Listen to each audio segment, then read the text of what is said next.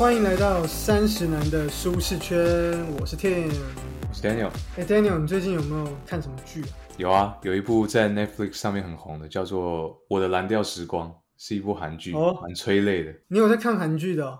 哦，有啦，你之前有看那个《黑道医师》那个吗？律师啦，哦，《黑道律师》哦，我的蓝调时光。卡斯还蛮大的，就是整个阵容都是超级明星。因为最近刚好跟朋友有呃在聊，然后朋友是做专利相关的，然后他就推荐我一部呃，你应该也知道我比较喜欢看日剧，然后他推荐我一部旧的日剧，叫做《夏町火箭》，不知道大家有没有听过？没有，其实我原原本没有听过。你说夏挺是那个那个艇是西门町的那个艇，蛮热血，跟职场有关的日剧啦。日本很多这种的，讲企业、讲公司的这种这种相关的职场的日剧，然后蛮热血，蛮热血，是阿部宽主演的。这集就是决定推荐给大家这样子，而且我们还会有一个很特别的企划哦。啊，Daniel 把他的那个蓝宝坚尼卖卖掉一台，然后请阿部宽来，他可能来来来三秒而已，跟那个查查理王一样，他就来那喝这样好茶这样，大家敬请期待一个特别的计划，我们先卖个关子。所以呢，这集呢，我们就是要来推荐这部日剧，叫做《夏庭火箭》。那当然，它这本这个日剧呢，它其实也是有是由这个小说改编的，小说就叫做《夏夏庭火箭》啊。然后原原著有四集，这部日剧呢，它其实四集的内容都有改编成日剧这样。那我们这次是看的是第一季的这个第一季的上半部吧。对对对，等于说是由由由第一本改编的，对对。对然后这个作者叫做池井户润，是由王韵杰翻译，然后皇冠在二零一九年的八月出版的。听这作者名字可能不知道，但、啊、讲出来另外一个作品，你们大家应该就知道，就是半泽直树。哦应该知，道。十倍奉还那个，有时候十倍奉还的这个这个芥雅人演的，很会写这种职场类小说的一个作者。首先呢，跟大家讲一下这个剧情啊。这个剧情呢，但我们刚刚讲了，这个主角是阿布宽嘛。那阿布宽呢，他饰演的是一个叫做电航平的一位火箭科学家。那他原本是在一个这个航太、宇宙航太相关的一个研究所工作，后来呢，因为一起这个发射的失败，然后他是呃制造这个那个火箭的引擎的一个主要的开发者，但这火箭开发失这个发射失败了，所以他就只好引咎辞职，那就回到老家继承了他的这个家业电制作所。他原本老家是一个呃开设一个中小企业的，多年之后，这个电制作所它虽然规模很小，可是其实它的技术能力非常的强，有一群很厉害的一个技工，不是喝酒那个技工，就是技术工人那个技工。的技工，然后他们就在业界就是蛮知名的。结果某天呢，却突然呢遭到一个竞争对手，叫做中岛工业，是一个比较大上万人的一个这个规模的一个叫中岛工业去控告他们的某一项专利侵权了。这个专利其实原本是这个电制作所它发明出来的，就这个东西是电制所发明出来的，只是因为他们的在这个智慧财产权上面的技巧没有这么好，这个专利申请的不好，所以就被对方抓到这个把柄，就被控告。紧接着呢，就既然被告了嘛，所以很多大客户呢就取消订单啊，然后银行又开始就拒绝放款给他们啊，那他们又一边要面临官司，然后一边这个收入来源又断掉，所以他们就面临就是随时可能要倒闭，半年到一年就只要没有化解这个危机就会被倒闭。这样，这个时候电制作所甚至一度必须要放弃他们最自豪的研发的这个部门，暂时停止去继续的研发他们现在的一个 ongoing 的计划，这样子。那与此同时呢，另外一个大企业出现，叫帝国重工，比中岛工业更大。那他们刚好呢在研究一个新一代的这个国产火箭，他们开启了一个叫做星辰计划。这本日剧就叫做夏町火箭，想当然就是跟火箭有关。这个帝国重工他们在研发这个火箭，他们想要制作纯日本制的这个火箭，然后把它射到天上去。这样，在他们这个火箭开发的中途中，在申请边做就边申请专利，就发现，哎，既然有其中一个阀门。控制这个这个这个气体的这个阀门呢，既然专利申请不通过，为什么呢？是因为这个这个专利被电制作所给申请过去了，他们就想要去跟电制作所购买这个专利，愿意出，我记得是一开始是二十亿买下这个这个专利。这个时候，阿布宽饰演的这个电航平主角公司老板就遇到一个这个社长就遇到了一个两难，然后哇，那这样我只要卖出去，我就可以摆脱这个财务困境。可是这个东西就要拱手给别人，这我们辛苦开发的心血就要给别人。这个时候，当然就是很许多员工就要求说，赶快把这东西卖掉，因为公司立刻就有救了嘛。就是说有什么好犹豫的呢？这个东西值既然这么值钱，我们都不知道。可是这个时候，这个阿布宽这主角就陷入犹豫，把专利卖给帝国重工，等于说就把自己的这个像小孩一样的这个专利拱手让人，他们一度也有想说，哎，去签一个什么像是专利使用的契约，去授权给帝国重工，可是帝国重工又不想，因为他们想要完全掌握，你知道，大企业都是这样。结果最后呢，电制作所呢，使用了第三种方法，就是成为帝国重工的供应商，然后去供应阀门给帝国重工。这个东西就是出乎大家的意料，而且帝国重工也觉得很傻眼，就是你这个一个中小企业，你凭什么？中间有百般的阻挠，那同时呢，专利官司也还在进行，每一集都是有一直有这个新的这个问题，所以看的时候你就会跟着这个剧情一起紧张，然后又呃解决问题的时候就跟他一起开心，这样究竟是未来究竟是如何呢？就留给听众自己去去看，这样是一个非常热血的一个。对，很多那种遇到问题的时候，你就会跟着那个里面的角色一起皱眉头，然后真的成功的时候，你就跟他一起欢呼。然后阿阿布宽在里面也会一直就是很激动，然后就这样。怎么怎么可以这样？什么这这个我们的这个啊技术什么？对，这是我们的梦想。很多这种金句在里面。这样，那前面我们有讲到，其实这部小说的第一本是这部影集的大概前五集，后五集呢是由小说的第二本来改编。那这个小说其实三四部小说其实还要改编成《夏庭火箭二》，那又是不一样的内容。那我觉得这边我们可以分享一下觉得有趣的点。我们看完之后觉得说，哎，几个我们觉得可以特别可以拿出来讨论的很有特色的地方。第一个，我前面想要讲的是专利跟技术的部分。这部剧最一开始就是从专利这件事情切入故事的主轴嘛。没错，没错，没错。你可以从专利这件事情本身去看到，比方说中岛工业、帝国重工跟电制作所，他们跟竞争者的一些攻防，或是对于公司企业经营的一些。小诀窍，或者说应该要应对的方式，比方说你对自己技术的保护，因为那个就像是你的孩子嘛。比方说电视制作所他做那个阀门的专利，他相对的也要了解他对应的专利法律啊相关的东西。那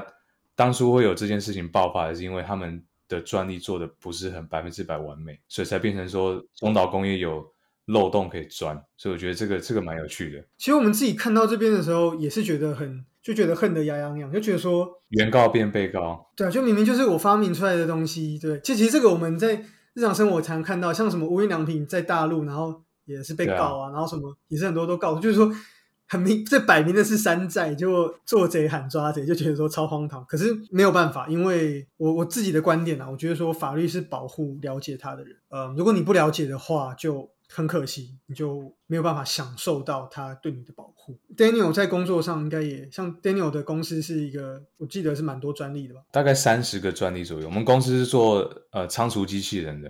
然后，如果你有想要了解一些细节的话，我在其他节目有有有介绍过。到时候如果有机会，我可以再分享。哦，对对对，最近 Daniel 哦有去代表三十男，三十男颜值担当，然后出去收服粉丝。没有没有没有。扩大经营，我们到时候 连接会再贴在这个资讯栏给大家。对，那那我们公司做仓储机器人嘛，有很多相关的专利。因为我最近有去参展，所以有看到一些竞争者，他就来我们摊位这边看看看，然后录影什么，就想要想要做一些分析，然后看可不可以抄。那你叫不要录吗？没有，可以录啊。我们就在等他抄，因为抄我们可以告，我们可以告他侵权，因为我们专利已经在那边了，就可以加付钱。可以，那那那个专利都看得到。你在 Google Google 有一个页面叫做 Google 专利，然后你在上面打专利的号码或是公司的名名字就会有。啊，Google 这种东西有，Google Pattern 就有，像一个资料库这样。如果大家不知道仓储机器人是什么的话，其实大家有看过机器战警吗？大概就像那样，就是一个像机械，然后它就会有枪啊，然后会发射一些子弹。大概仓储机器人大概大大概就是长那样。屁啊，太夸张了，没有这么扯吧？不是吗？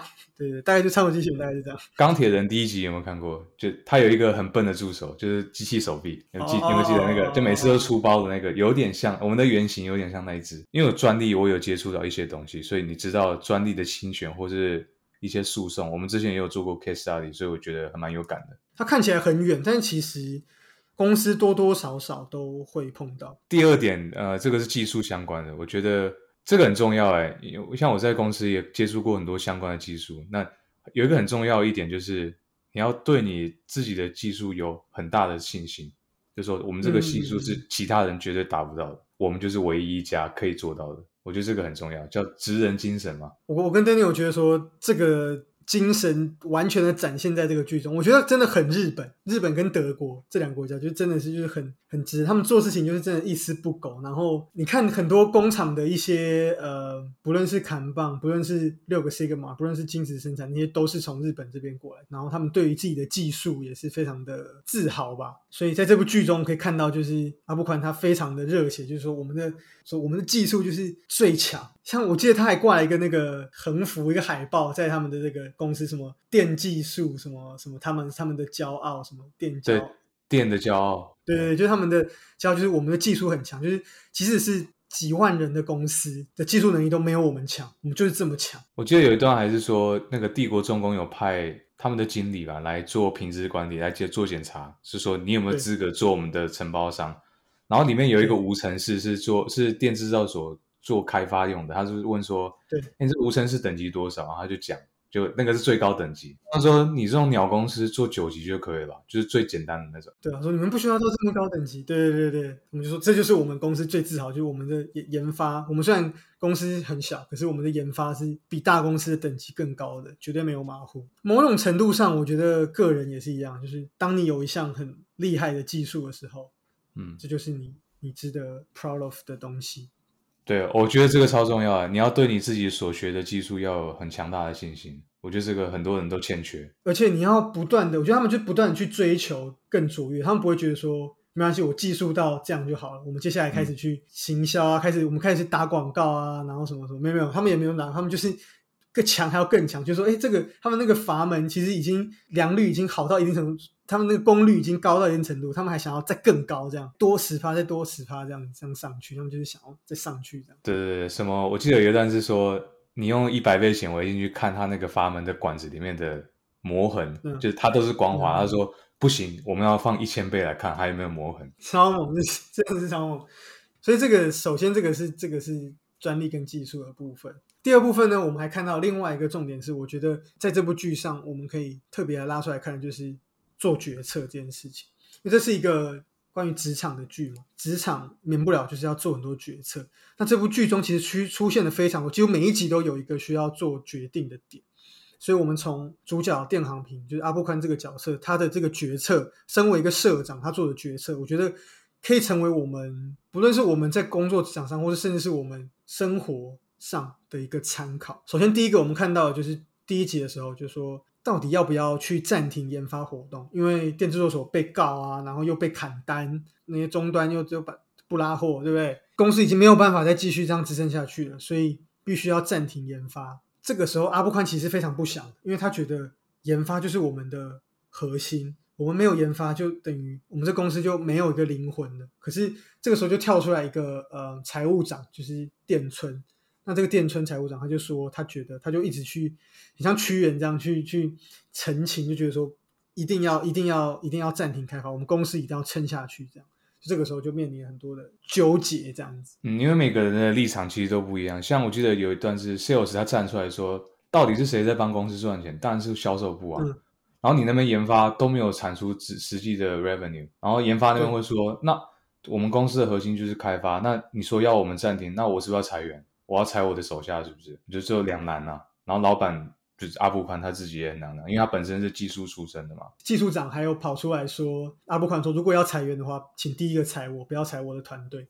对。可是阿布宽就说不会，我我一个人都不会裁。在台湾，他可能说先裁我手下，先不要裁我。对，他说我会列一个 list，那个可以先从那个这个他这个蛮资深的，然后薪水很高，先从他开始。对，所以这个部分我们也看到。那我记得在剧中最后是。记得是没有暂停。阿布宽是好像他有想要暂停，可是后来因为因为这个专利的诉讼有有有一些缓解，所以他们后来又继续了这样。因为后来他们他们他们告赢了嘛，对，因为后来请了一个很神的律师，采用一个险招，他们去反诉，然后什么，然后最后把这让这个官司在比想象中短的时间就化解了。所以他们后来是没有暂停。实际上阿布宽好，我记得他是有跟公司同仁讲说，我们必须要暂停。他其实有有做好有做好这个准备，对，只是最后这个坏的状况没有发生。这个是我们我我们我们在生活上很很很需要去注意的。我一直觉得 trade off 是人人生中间很很重要的一个一环。对，这个非常难，因为手上你两只手都是拿满东西，那你你一定要释放一些东西出去，你才有手可以用。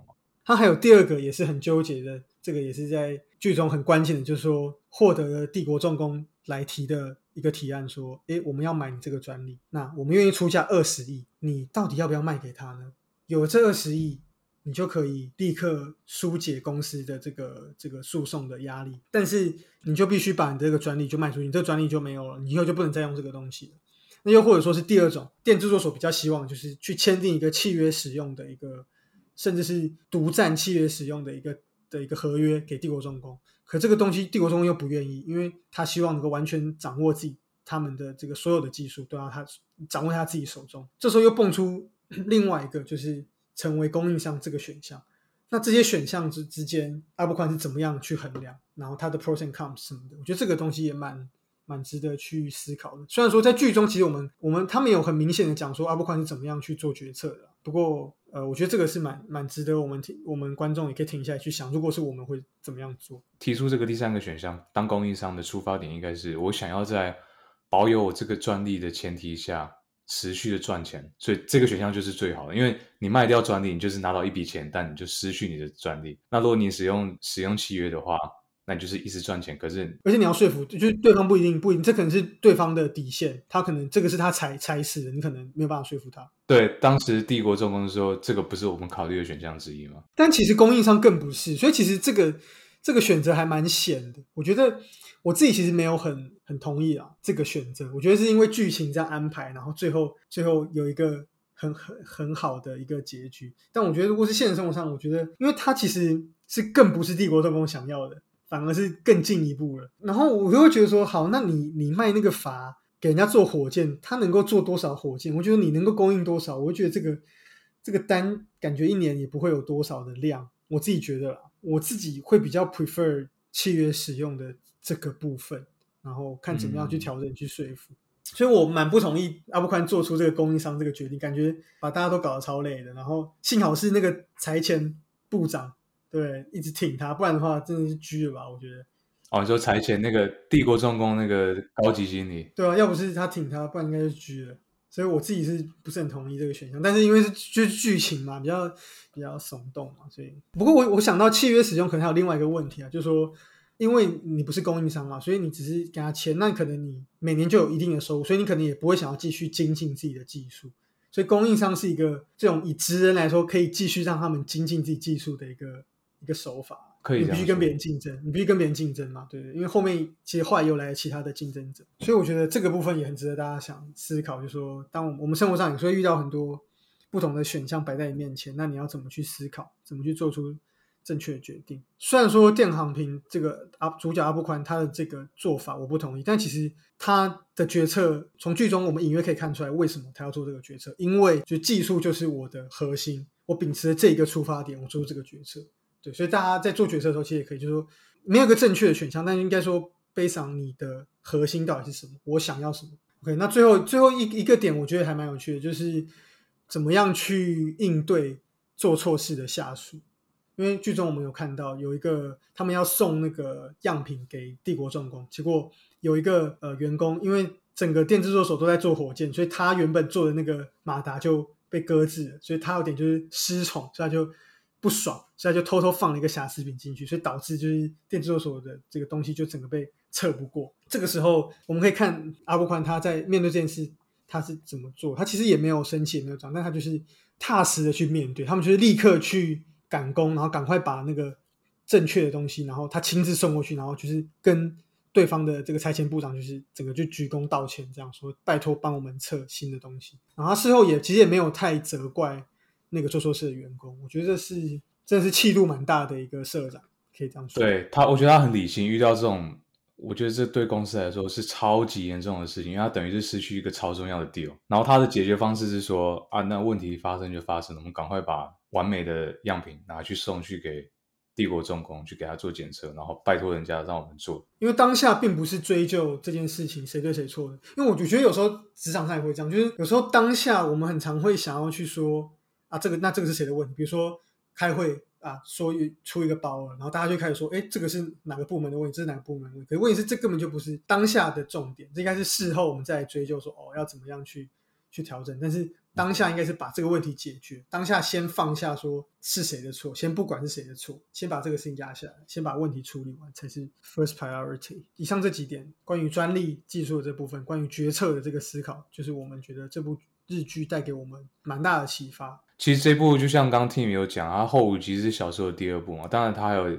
火夏庭火箭二就第三、第四部，虽然不是火箭，但是也有技术跟决策相关的，还有跟职场上你的竞争者啊、你的下属啊、你的老板相处的一些技巧，我觉得这个都是我们可以在里面取材，或是当做呃自我成长的一个部分。没错，没错，大家有兴趣都可以用合法的来源去看。好，那最后其实关于这个剧中，我们前面讲到很多专利嘛，它其实很多专利的细节，那我觉得。大家随着剧情可能看过就看过了，那其实可能大家没有很清楚说里面的细节，说诶为什么会是这样的一个来龙去脉？有鉴于此，所以下一集呢，我们会邀请一位很专业的人士来为我们开示，为我们解惑。就阿布宽嘛？就阿布宽嘛？OK，会不会是阿布宽呢？大家敬请期待。我超期待，就是日文呢，我的日文不够好，啊，进来就过去阿贝的死。我们大概节目就到这边啦。那喜欢我们的观众，欢迎到 Apple Podcast 还有 Spotify 等各大的平台给我们五星评价。对，然后对于这种说剧啊，或是呃原著小说改编的剧啊，不论是韩剧或是日剧这种内容，如果你觉得喜欢，或是觉得哎讲的好像素材就是主题不太不太吸引你，你就可以跟我们说，好，我们可以再做改进。喜欢什么种类的书籍，什么都可以留言给我。那让我们可以更不用花这么多脑力来想要做什么主题。你想偷懒吗？没有啊，就是提供大家想法，因为我觉得也是主要也是为大家服务。对啊，就是讲给讲给你们听的嘛，怎么可能讲一个我们自己喜欢，然后你不喜欢，那这样没意思。都可以留言给我们。好，那就下次见了，拜拜，拜拜，拜拜。